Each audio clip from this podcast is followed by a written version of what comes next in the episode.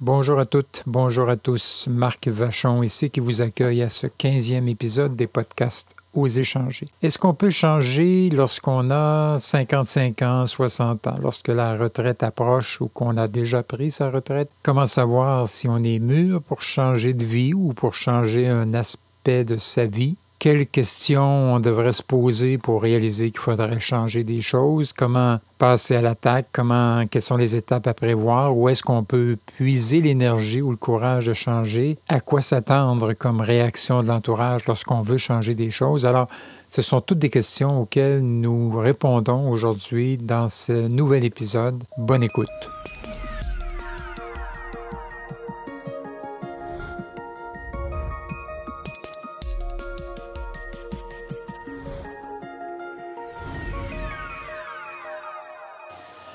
Bonjour Marie. Bonjour. On a reçu des questions sur le changement. Surtout le changement, ce coup-là, on va parler aujourd'hui, le changement quand on vieillit, quand on est plus vieux, quand on a un âge vénérable de 55 ans et plus.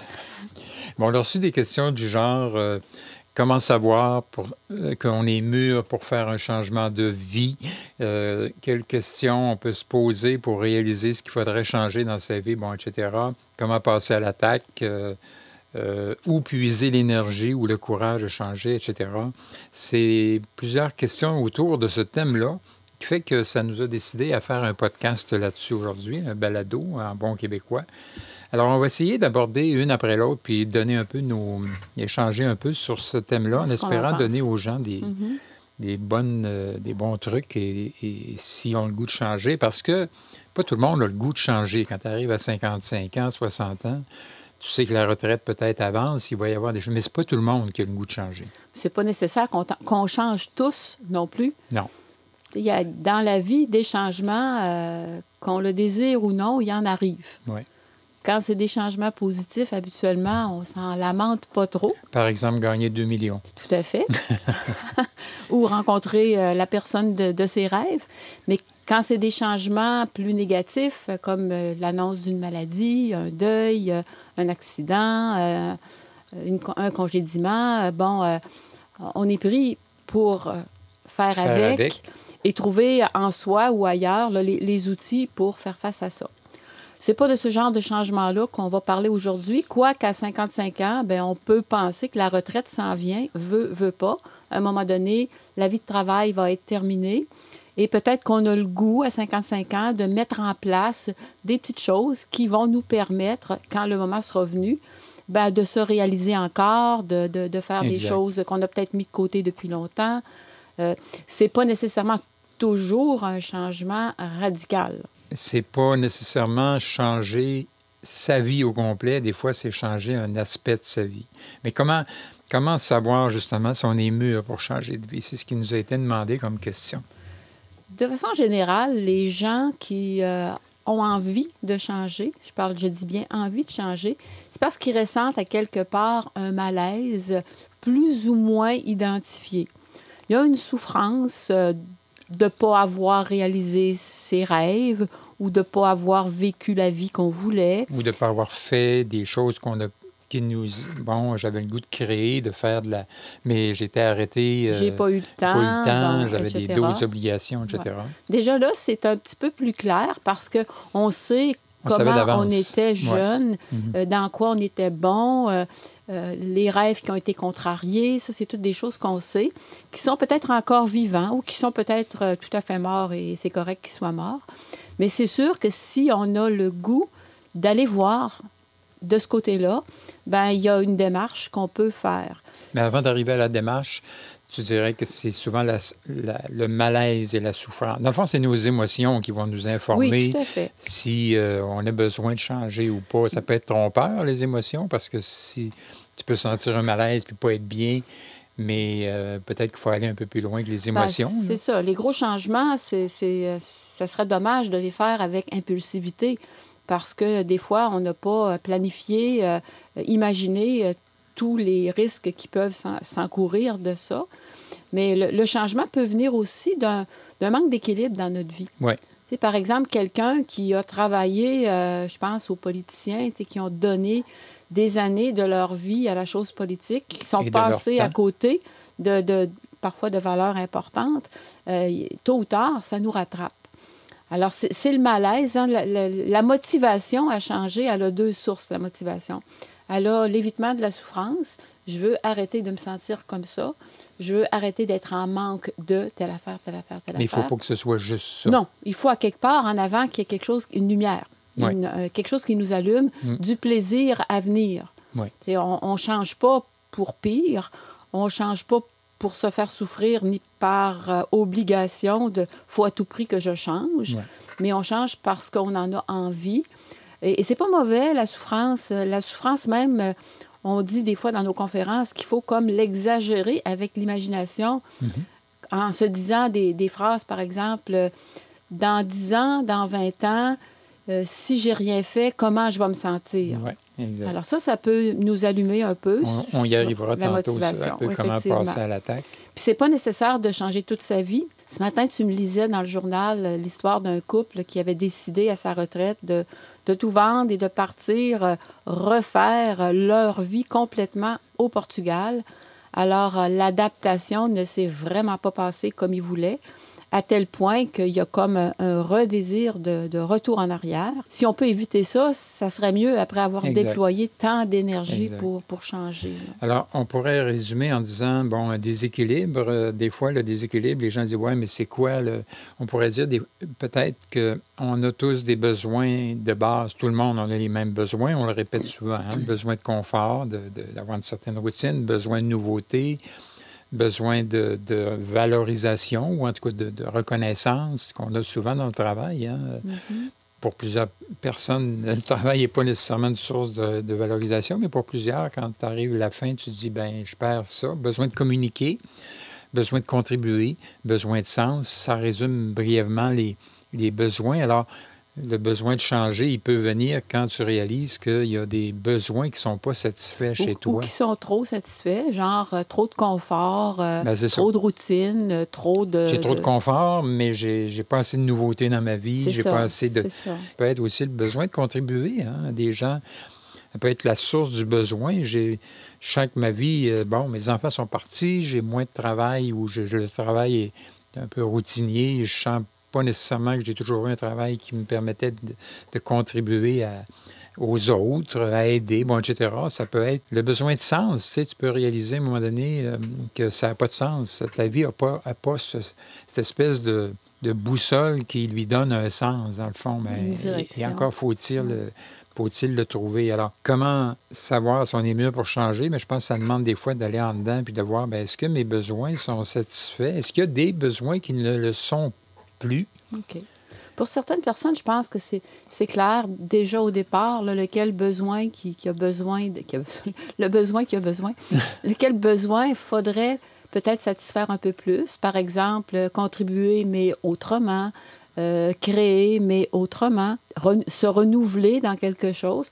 Pour d'autres, c'est tout à fait tout mélanger. Et c'est là qu'il va, falloir s'asseoir. Et euh, oui, il y a un malaise, mais c'est un malaise indéfini, euh, diffus. Euh, qui va dans toutes les directions et qui me fait un peu paniquer. Euh, puis euh, je, je, vais changer n'importe comment dans toutes les directions. C'est comme une fuite en avant. Oui, c'est ça, c'est ça. Alors, ça ne se fait pas sans préparation, c'est évident. Alors, quelles questions, on nous demande quelles questions se poser pour réaliser ce qu'il faudrait changer dans sa vie? Moi, c'est drôle, il y en a une qui me vient spontanément, c'est est-ce que je suis heureux? C'est une très bonne question. Est-ce que je... Puis là, tu vas dire, ben c'est quoi être heureux? Ben on le sent quelque part. Est-ce que je suis heureux? On peut pas être heureux tout le temps, mais de façon générale, est-ce que je peux dire que je suis heureux, que, que, que, bon, que, Ou pour, et, on peut-être le, le, préciser, tu sais, euh, qu'est-ce qui me rend heureux dans ma vie? Ouais. Alors, tu sais, pour éliminer, éliminer pas de notre vie, mais éliminer du questionnement les bouts où ça va bien. Ouais. Je suis content de ma vie de famille, je suis content ou contente de ma vie de couple, je suis contente de, de, de, mes loisirs ou euh, j'en ai pas assez, ou j'aimerais savoir plus d'amis, ou j'aimerais ça retourner aux études, bon, j'aimerais ça apprendre encore. c'est qu'est-ce qui me rendrait plus heureux? C'est ça. Qu'est-ce qui me manque? Qu'est-ce qui me manque, puis qu'est-ce qui me rendrait plus heureux? Qu'est-ce que je voudrais, idéalement? Alors là, on arrive à ça. Ça, c'est une bonne question. Qu'est-ce que je veux? Oui. Alors, qu'est-ce que je veux? C'est mes insatisfactions qui vont me le dire, dans le fond. Mes insatisfactions, sont le moteur d'une certaine façon, mais ça, OK, c'est bien beau dire euh, je m'ennuie, mais c'est quoi tu veux? Alors, c'est ça la question. Il y a une bonne question, je trouve aussi, c'est qu'est-ce que je veux avoir réalisé dans ma vie, moi? Des fois, c'est pas fou de se demander cette question-là en se Qu'est-ce disant, que je, qu'on- que je voudrais qu'on se rappelle de moi? par exemple, ou euh, des fois, tu dis, regarde, on se, on se rappellera probablement jamais de moi après une couple de générations quand je vais être parti. là. Mais qu'est-ce que j'aimerais avoir réalisé? Je suis rendu à Pour être, 50 fier, ans. pour être fier de moi. Pour être content, pour Ouais. sentir que j'ai contribué. Bon, etc. Ça, on revient un peu aux besoins, mais je pense que c'est une bonne question. Qu'est-ce qui pourrait nuancer cette question-là encore plus? Ce serait de se demander, euh, à, à partir de mes valeurs personnelles, c'est Oui. quoi mes valeurs? Exact. Les, le- les valeurs, c'est le plus grand moteur d'action qui existe chez une personne. Même inconsciemment, nos choix sont souvent motivés par nos valeurs. Exact. Alors la question, c'est est-ce que ma hiérarchie de valeurs a besoin d'être modifiée? Est-ce qu'il y a une valeur plus élevée Oui. qui empêche une autre valeur, dans le fond? Parce qu'à choisir entre partir à l'aventure et euh, préserver un peu mon confort, si préserver mon confort est la plus grande valeur, ça va être difficile de Oui. partir à l'aventure. Puis, tu sais, il y a des valeurs aussi en vieillissant, on parle de 55 ans, qui euh, forcément vont changer de place dans la hiérarchie. Par exemple, le, le dévouement 24 heures sur 24 à ses enfants. Une fois ses enfants adultes, euh, mariés, à- qui ont eux-mêmes des enfants, euh, le grand-parent n'a pas besoin de consacrer 24 heures par jour aux soins des enfants. Alors, cette valeur-là peut être déplacée dans l'échelle de valeur pour permettre d'en faire émerger une autre. Exact. Alors ça aussi, ça, ça nous aide parce que quand on respecte nos valeurs, on n'est jamais déçu du résultat. Au contraire. Quelle valeur tu dirais que ça prend pour changer vraiment un aspect important de sa vie quand on vieillit? Ben, la valeur du sens, euh, pour moi, c'est la principale. Oui. Tu sais, parce que quand on prend notre retraite aujourd'hui, il y a été une, une époque, on la prenait même à 55 ans, une époque qui n'est pas si lointaine. Mais quand on prend notre retraite, on a peut-être encore 30 ans de vie devant nous. 30 ans de vie en santé devant nous. Alors, est-ce qu'on va faire des plaies de divan en regardant des soaps à la télévision? Euh, ça, c'est pas très. Ça, ça, ça fait pas beaucoup pas- de sens de pour sens, moi. ouais. Alors, comment, avec l'âge que j'ai, avec la santé que j'ai, avec les moyens financiers que j'ai, que je peux introduire quelque chose de nouveau dans ma vie qui va être bon Faire- pour moi, Qui va avoir du sens pour moi? puis comment je vais être capable aussi de résister à tous ceux qui vont me décourager de le faire? Ouais. Ça, ça Ouais. fait, on va Ouais. en va reparler. parler là. Ça fait partie un peu des, des freins, des fois, qu'on va se mettre ou qu'on va se laisser mettre. Finalement, les valeurs, c'est mes moteurs. C'est les choses qui font que quand ces valeurs-là sont respectées, je suis bien, je suis heureux. Tout à fait. C'est ça. Tout à fait. Alors, si j'ai la valeur. Alors, les gens qui ont fait un métier toute leur vie de contribution, euh, qui ont. Moi, je pourrais parler de moi, là, tu sais. euh, Ben oui, pourquoi pas. Facilement là-dedans, quand j'ai donné des conférences, des formations un peu partout, puis toi aussi, toute une grande partie de ma vie, de ma carrière. On a Et ça donnait, un- ça répondait à beaucoup de besoins, besoin de reconnaissance, de contribuer, Besoin bon, d'aider, etc., ouais. d'aider, etc. Quand tu arrives, tu dis, OK, je, je décide d'arrêter ça pour différentes raisons, euh, je, je veux passer à autre chose. Bien, ce besoin de contribuer-là, il est encore là. là. Alors, comment tu, dans- finalement, comment tu vas le satisfaire maintenant? Et, et le changement que tu vas faire, il ne faut pas que ce soit juste, je tanné, il faut que tu aies le goût de passer vers autre chose. Alors, peut-être la question, une bonne question aussi qu'on pourrait se poser, c'est c'est quoi mes vraies motivations finalement à le faire? Si j'ai contribué avec un fusil dans le dos, c'est pas la même chose. Exact, Mais beaucoup de gens à la retraite se tournent vers le bénévolat, par exemple. exact. Bon, le bénévolat, c'est vaste. hein. Est-ce que je suis mieux d'aller aider des gens que j'aime? Ben, Je parle pas nécessairement de la famille, mais avec une problématique d'aide qui me rejoint, euh, plutôt que, je sais pas, moi, d'aller assister des mourants alors que c'est pas ça que je veux faire. Là. Alors, il y a un choix là aussi. Si je veux faire du bénévolat, si je veux faire des arts, si je veux voyager, si je veux retourner aux études, pourquoi pas? Si je veux changer de pays euh, pour certaines personnes, Et pourquoi pas? si je veux me rapprocher de mes enfants qui vivent euh, peut-être dans une autre province ou dans un, dans un autre pays et j'aimerais ça aller les rejoindre, c'est... Mais c'est ça, on parlera tantôt des... Il faut bien voir aussi les conséquences. on Il faut avoir à l'esprit aussi que les choses vont pas nécessairement se passer comme tout à fait comme on les imagine. des fois il y a des opportunités qui vont nous venir. On les avait pas vues venir, mais euh, on peut les saisir Ouais. ou pas les saisir. De toute façon, ça ne sera jamais comme j'imagine vraiment. Tu sais, euh, c'est la différence. C'est pour ça qu'on en parlera tout à l'heure dans la préparation. Là. Mais euh, c'est jamais comme. Tu sais, il y, toujours... il y, a une flexibilité qui est nécessaire. Puis il y a une marge de. Si c'était si facile, euh, tout le monde le ben, ferait. tout le monde hein? le ferait. Mm-hmm. Alors, il y a toujours une, peur. on, bon, on en parlera tout à l'heure. Une autre question aussi que je trouvais intéressante, c'est est-ce que je le fais pour les bonnes raisons? Je le fais-tu pour moi? Ou je le fais vraiment pour les autres? Pour, euh, Oui. Est-ce, que je le fais pour euh, euh, avoir des j'aime sur mon statut Facebook? Est-ce que je le fais parce que d'autres l'ont voulu pour moi? Parce que d'autres me, me disent Ah, je te vois bien là-dedans, toi, tu devrais faire ça. Est-ce que je le fais pour plaire à mon conjoint ou plaire à mes amis?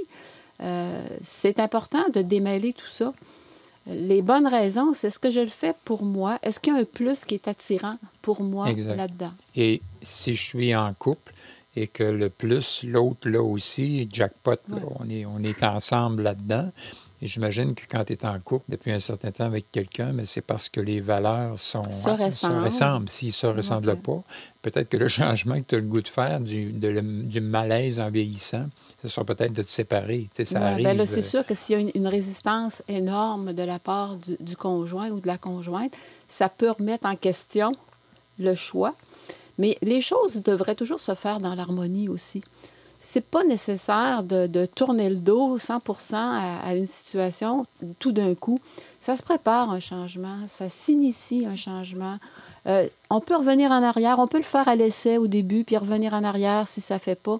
Euh, dans le fond, on est libre, tout à fait libre. On l'était pas quand on était enfant ou adolescent, par exemple, par rapport à l'école ou les, choix vocationnels, etc. Mais liberté, on disait liberté 55 ou liberté 60 ou liberté n'importe quel âge, c'est ça qui est merveilleux, c'est que à la retraite, on choisit les obligations qu'on veut. Et la plupart des gens vont en prendre le moins possible on, peut être libre. C'est sûr, ça prend bon, un minimum de moyens financiers, etc., etc. Là.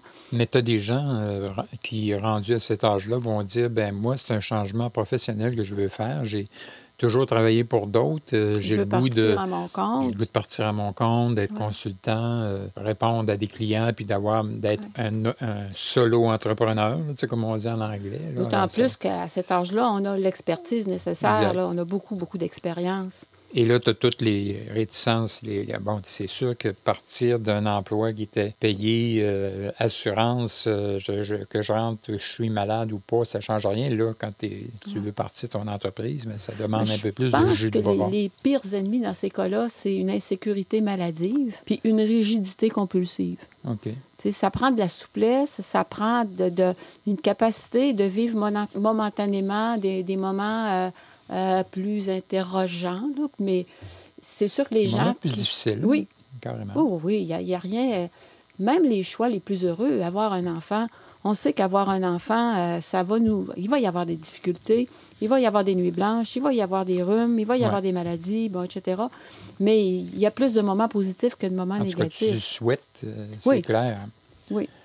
Et contrairement à un enfant où il y a beaucoup de choses qui dépendent pas tant que ça de nous, son tempérament, bon, etc. L'enfant, il évolue un peu euh, malgré nous, je dirais, d'une certaine façon. Quand tu décides de faire des changements à 55 ans et plus, ben c'est des changements qui, qui, vont dans des zones qui, sont plus sous ton contrôle. Mais, mais c'est clair qu'il y a des affaires qui vont nous échapper. Qui implique moins de personnes aussi. Changer de pays quand, quand tu as cinq enfants à la maison, c'est pas pareil que changer de pays quand tu as juste un conjoint qui veut partir avec toi. Là. Exact. Alors, si on arrivait à la question, euh, maintenant, bon, les questions à se poser, on les a vues. Comment est-ce qu'on passe à l'attaque? Alors, c'est quoi les, les, étapes à prévoir? Je pense que moi, moi ma, ma réflexion là-dessus, c'est faut vraiment savoir qu'est-ce qu'on veut, le plus précis possible. Mais je pense que souvent, c'est se donner, bon, OK, je veux je veux vivre à l'étranger. Mettons, c'est l'espèce d'objectif général que je donne. J'aimerais ça vivre l'expérience d'être à l'étranger, ou j'aimerais ça partir à mon compte. OK, ça, c'est l'espèce d'objectif général. Et je pense que c'est important de l'avoir, c'est la, direction. Je veux aller en Grèce. OK? Après ça, c'est d'essayer de trouver des, des, moyens spécifiques que je vais prendre Alors, qui vont préciser ma direction, qui vont préciser vraiment ce que je veux faire. Il faut que je lise, il faut que je me documente, il faut que j'essaie d'aller chercher de l'information parce que c'est grand, la Grèce, puis c'est gros. Euh, partir euh, à mon compte, c'est gros aussi, me séparer. Euh, tu, comprends? alors, c'est me documenter, essayer, dans le fond, le plus possible, même s'il y a plein d'affaires que je ne suis pas capable de savoir qu'est-ce que ça va être. Alors, de savoir un peu, c'est quoi qui m'attend? C'est bon. Euh, planifier. Planifier. Planifier, planifier euh, les moyens, mais aussi planifier dans le temps. Puis se donner des, des, un temps réaliste aussi. C'est pas nécessaire que je parte le mois prochain. Je peux me donner quelques années, peut-être pour aller voir, pour explorer, si tu as fait un voyage en même temps, pour lire, pour me documenter, pour rencontrer des gens qui l'ont déjà fait. La même chose pour partir en affaires. Même chose. Aller voir des gens qui réussissent, que vous admirez, demandez-leur c'est quoi leur recette. Avoir des modèles. Ben, c'est ça, tout à fait. Ouais. C'est un peu l'élément que j'ai fait, moi, quand j'ai décidé de partir aux échangés. J'enseignais, mais j'ai pas laissé complètement mon enseignement en partant en me disant non, je pars à mon entreprise. Euh, tu sais, je suis allé. Euh, graduellement. Euh, graduellement, et c'est sûr que ça l'a demandé du travail.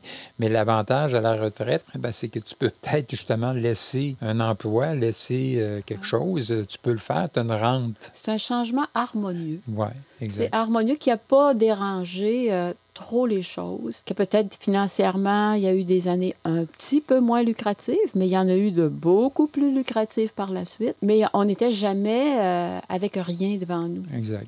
alors, c'est ça l'harmonie. C'est sûr que si on a 60 ans, puis on se dit, mon Dieu, il me reste peut-être rien que 10 ans à vivre, puis on se met à capoter. Hey, tu dis, moi, je veux retrouver l'amour que j'ai eu quand j'étais enfant. Euh, j'ai toujours, euh, c'est toujours resté là dans mon cœur. Et et là, boum, tu le retrouves sur Facebook. Et bang, tu pars avec, tu en vas vivre à l'étranger avec. Euh, ça se peut que ce ne soit pas nécessairement la meilleure décision. Ça se peut qu'il y ait des mieux d'aller faire des Peut-être mieux d'aller faire des petits séjours. c'est ça, c'est ça. Prévoir les conséquences, des fois. Hein. Quand on lit, quand on se documente, quand on expérimente un peu, ça nous permet de prévoir les conséquences. Dans le fond, on dit souvent, l'herbe n'est pas toujours plus verte ailleurs anticiper les risques un peu parce qu'il y, en a, euh, forcément. avant de euh, prendre des gros risques, on peut en prendre des petits. Avant de tout plaquer. on, peut, on peut faire euh, quelques téléphones, on peut envoyer quelques lettres, on peut rejoindre des gens qu'on connaît, on peut assister à des conférences. aussitôt qu'on est en mouvement, déjà, on est moins inconfortable. Exact. Prévoir aussi un peu ce qu'on va laisser. C'est sûr, il y a des deuils, hein? hein il y a des étapes euh, dans le changement. Est-ce que je suis prêt à laisser ça? C'est toute la question du lâcher-prise. Là. Euh, il va falloir que j'accepte de lâcher prise, mais c'est pas fou de, de, prévoir un peu, bon, OK, je vais faire tel changement. Euh, bon, il y a des changements, changer de vie, c'est clair que je laisse beaucoup de choses. Changer des aspects de sa vie. Souvent, ce qu'on va laisser, c'est un peu un certain confort, c'est certain. Au moins dans les premiers temps. Ben, il y, a trois étapes qu'on dit dans le changement. Savoir qu'elles existent puis qu'elles vont arriver, c'est déjà mieux se préparer. Ouais. Alors, la, première étape, c'est dans le fond, j'ai pris ma décision. Je veux, euh, mettons, euh, retourner à l'université. OK? Alors, c'est sûr que ça va m'obliger à faire certains deuils. On ne pourra pas passer par-dessus. Et cette étape-là, elle, elle, est difficile parce qu'on sait qu'on va laisser des choses qu'on aime des fois beaucoup, deux fois moins. Mais il va, y avoir, il va y avoir un impact du changement sur ma vie. Ça, c'est la première étape qui prépare le changement. Jusqu'au saut. Quand on fait le saut, ça ne veut pas dire qu'on est content tout de suite non plus. Parce que là, on sait ce qu'il y a en arrière, on sait ce qu'il y a en avant. À peu près, en tout cas. Théoriquement, ce qu'il y a en avant. Oui, mais, mais les choses ne sont pas encore coulées dans le béton, les choses ne sont pas encore sûres. Euh, il y a des aspects qu'on ne connaît pas, on va le savoir juste plus tard. Alors, on est comme assis entre deux chaises à un moment donné. Et on est beaucoup tenté, des fois, par sécurité, de revenir en arrière. On est beaucoup tenté parce qu'on est rendu assez loin dans notre processus de continuer vers en avant. Mais on est inconfortable. Mais on est déjà rendu plus loin que le deuil. Le deuil est fait. Et il y a l'après qui fait que on est ailleurs. On peut évaluer. On réatteint un équilibre euh, qui est euh, probablement, on le souhaite, plus confortable que ce qu'on a laissé puis qui va le devenir de plus en plus aussi. Mais les, euh, les, les, les, inconvénients ou les, euh, pas les erreurs de parcours, il peut y en avoir Mais aussi. L'insécurité, euh, je pense, de la nouveauté, la, l'anxiété de ne pas savoir c'est quoi. Normalement, rendu à cette étape-là, c'est derrière C'est passé, mais ce que je veux dire, c'est que ça ne veut pas dire que ça va être le calme plat tout le temps. Là. Il, peut y avoir aussi des imprévus, il peut y ah avoir ben. aussi... La vie en est faite. Il peut y avoir des changements non prévus. Et heureusement, parce que si euh, c'était final bâton, euh, ça serait plate. Mais c'est sûr qu'un changement, prenons l'exemple du voyage, euh, ah OK, mon rêve, c'est vraiment la Grèce. mais je rêve de ça, OK, je pars là. Île, Aller vivre sur une île. Ça se peut que tu ailles faire un séjour avant puis que tu réalises que la barrière de la langue est vraiment euh, t'oblige à rester chez vous, puis qu'il y a un inconfort. Une tu française, peut-être. Exact. fait que, ou que la vie sur une île, tu comprends, tu vois. Euh, et heureusement, parce que c'est ça la vie, dans le fond, c'est que tu essayes des affaires. Oui, c'est le fun. Non, pas tout à fait. Mais c'est pas ben, un échec. Ben non, c'est pas un, échec. C'est un ajustement oui, tout le temps. Oui, c'est ça. C'est une, une occasion. Et c'est une façon de grandir on disait aussi avoir des croyances qui nous supportent. Croyances, c'est ben toujours quelque chose dont on parlait des valeurs tantôt, mais les croyances, c'est des idées qu'on se répète, qui, à force de les répéter, on finit par les croire. Par exemple, j'ai pas ce qu'il faut. Mais ça, c'est des croyances pas aidantes. Oui, ça, c'est pas aidant. Tu sais, j'ai, euh, bon, à mon âge, on fait plus de changements comme ça. Il y a un âge euh, pour apprendre. Il y a un âge pour apprendre, euh, je serais pas capable, bon, etc. Je dirais que c'est culturellement, je dirais que les bébés boomers, on a tellement fait de choses et que souvent, les, à notre âge ou à, 55 ans et plus, les bébés boomers vont probablement faire beaucoup de pas tous, mais faire beaucoup de changements parce qu'ils ont appris à le faire, ils ont expérimenté, puis ils ont, ils ont, réalisé que la vie, c'est un peu ça. C'est intéressant parce que c'est dans ce bagage-là qu'on va puiser les croyances aidantes. Exact. Je l'ai déjà fait. Donc, j'ai les capacités. J'ai déjà euh, fait des changements dans ma vie. J'ai eu, eu des succès je suis capable de répéter ça. J'ai ce qu'il faut. On peut apprendre à tout âge, euh, on peut se développer tous les jours. C'est ce genre de croyance-là qu'il faut euh, se remémorer puis, euh, puiser dans notre bagage. on a les outils, on l'a on déjà fait. les gens qui veulent aider, si tu crois que ton, ta contribution, écoute, dans la la mère du monde entier, ça ne change pas grand-chose. Pas sûr que tu vas avoir le goût d'aider, mais si tu dis, ben, je, vais faire une différence à ma façon, c'est une croyance aidante. Tout à fait. À quelque part, il faut comme aussi, à un moment donné, euh, je dirais dans les étapes, il faut comme arrêter de lire, arrêter de se préparer, puis... Euh, foncer. Foncer, euh, mm-hmm. prendre le risque, oser. Alors, où est-ce qu'on puise l'énergie? C'est une question que nous a demandé. Où est-ce qu'on va puiser le courage de changer? Ben. Moi, j'ai vu une phrase, euh, c'est Euripide, euh, qui n'est pas un bonhomme que je lis à tous les jours, mais qui est un philosophe, qui disait Le courage n'est rien sans la réflexion. Alors, ça sous-entend, regarde, il faut qu'avant que tu partes puis que tu casses tout, que tu réfléchisses avant. Alors, c'est toute la préparation. À un moment donné, il faut comme. Il faut arrêter de réfléchir. Oui, il faut comme passer à l'action. Il faut arrêter de procrastiner. J'aime pas le terme, mais c'est ça. Il ne faut pas attendre que tout soit parfait. Je pense qu'il y a ça qui retient beaucoup de gens aussi. Tu sais, non, mais j'ai pas tout à fait ce qu'il faut encore. La situation n'est pas idéale. La situation n'est pas idéale. Je ne suis pas prêt à 100% Je pense que quand on a fait tout le travail de préparation, si on se demande si on est encore prêt, moi, je dirais qu'on est probablement prêt à 95% Si tu n'as pas fait de préparation, si tu ne te connais pas, ben garde, c'est une bonne question à te poser. Là. Puis on dit aussi le courage n'a pas d'âge, mais c'est s'engager à un moment donné. Ça, demande de décider. On dit, euh, aussi, prenons des changements moins grands. Quelqu'un décide de. On va faire comme toi tantôt, je vais prendre un exemple personnel. Quelqu'un décide de prendre des cours de peinture ou des cours d'aquarelle. Faut pas s'attendre à être Wayne Gretzky la première journée. Dans un changement comme ça, faut accepter qu'il y a une période où tu es débutant, une période où tu t'améliores, il y a des plateaux où ça a l'air bloqué, puis à un moment donné, il, y arrive une étape où est-ce que tu fais vraiment ce que tu veux, mhm. puis tu atteins ton but. En musique, c'est la même chose. Quelqu'un qui prend un cours de piano peut commencer des cours de musique à n'importe quel âge.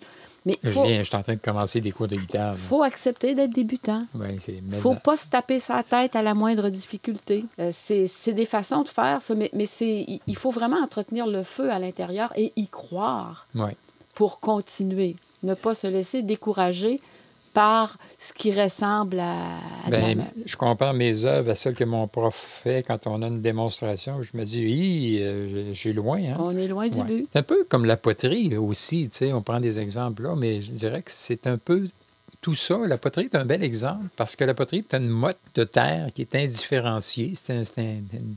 mais là, tu apprends à la centrer. Bon, une fois qu'elle est centrée, tu apprends à la lever avec des petites affaires. Tu es en train de la modeler. Et c'est un peu ça, les changements qu'on va faire. Je sais où je vais aller, j'ai pris de l'information, je sais que c'est ça que je veux faire, mais il va falloir que je modèle tout ça à, mesure, tu sais, puis que des fois, j'accepte, comme tu disais, que bon, euh, ma, ma, motte, euh, quand je la lève, à, sa fesse, euh, puis que.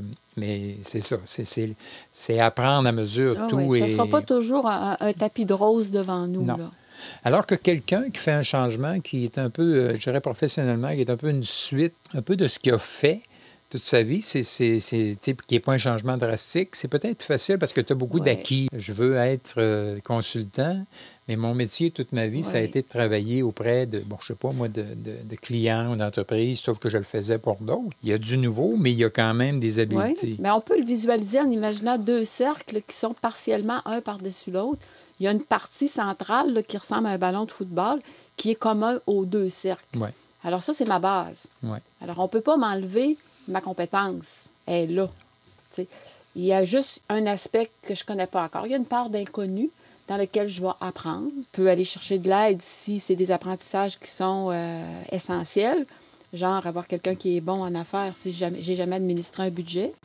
Alors, c'est très euh, faisable, malgré l'insécurité que ça peut générer parfois là, euh, chez la personne ou, chez les gens qui l'entourent. Exact.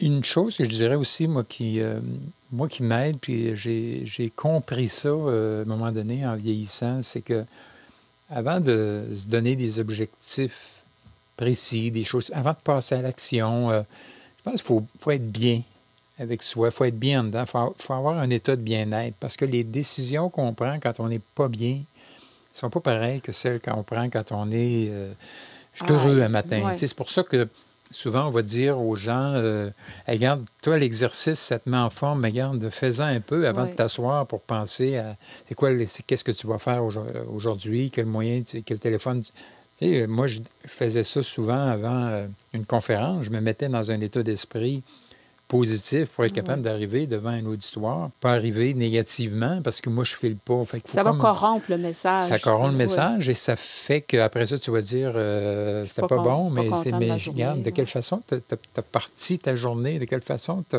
Alors, je pense qu'il faut être bien, il faut apprendre à provoquer des états d'esprit aidants. C'est quoi les états d'esprit aidants? Ben, c'est, les bonnes euh, croyances. Être, être, euh, physiquement, je pense qu'il faut être. Il faut que la machine physique, la machine, la machine psychologique que soit euh, au top. Exact. Alors, il faut, faut, faire les exercices dans les deux cas. Faire une bonne alimentation, euh, essayer d'être le plus en santé possible. Euh, la même chose, avoir l'esprit clair, des idées claires, toujours motivé. Bon.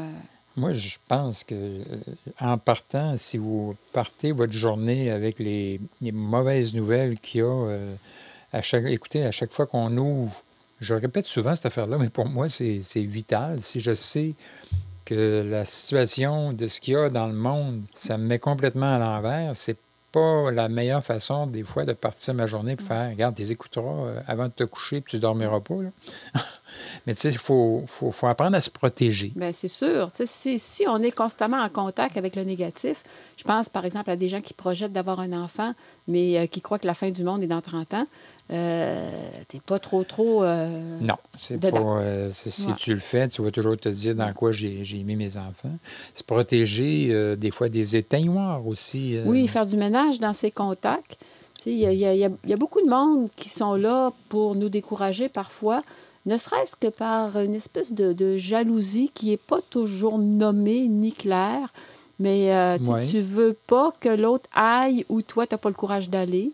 Hein, des fois, ça peut arriver. On se projette, hein? Moi, j'ai peur, puis euh, je te vois aller là. Je, non, je veux te protéger de euh, toi-même. Alors, des fois, je pense qu'il y a une bonne intention, dans le fond, que si tu le fais pas, ça me confirme, tu sais, dans le fond. Je veux, je veux te mettre en garde. Mais souvent, quand on n'est pas décollé, mm-hmm. ces mises en garde-là, souvent, nous arrêtent. quand tu es parti c'est peut-être mieux aussi des fois de ne pas en parler euh, à tout le monde. Exact.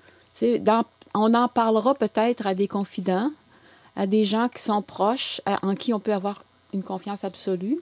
Puis les autres, ben, on en parlera peut-être quand on sera rendu plus loin dans notre processus où il n'y aura pas de retour en arrière possible. Non, oui, où on est plus solide. Oui, Ah, Et, et des gens de confiance. On sait que dans notre environnement, il y a des gens de confiance qu'on sait que, bon, qui- pas qu'ils vont dire absolument comme nous, mais qu'on sait qu'ils vont nous nous supporter. appuyer, qui vont être contents pour nous. Ça, c'est euh, les genres de personnes ouais, à avoir autour qui vont de soi. s'informer, euh, mais, mais de façon positive. Exact. Qui vont fêter avec nous des petites victoires. euh, Exact. bon, ça, ça Mais c'est si tu as aidant. des éteignoirs, euh, je suis désolé, mais c'est pas à eux que tu devrais parler de ça. Non. Ce qui sous-entend, dans le fond, que nos choix vont avoir une influence sur notre, notre environnement, notre entourage. Ça va déranger. C'est certain. Quand on dit « faut pas trop en parler », c'est que ça dérange à quelque part.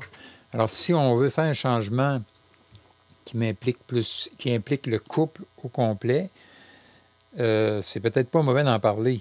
Parce que Ah là, non, là, il va là, falloir qu'on évalue ensemble. On est une euh, équipe quand on est un Est-ce couple. qu'on veut faire Ouais, ça? Comment on le fait? Exact. Mais c'est sûr que si vous décidez, par exemple, de, de- de faire davantage d'activité physique, que vous vous mettez à, à assister à des cours, euh, que vous sortez de la maison plus souvent, que vous donnez moins de lift à vos enfants, que vous faites moins de lunch, c'est sûr que ça va ruer un peu d'un brancard. Ils vont être obligés de se prendre en main.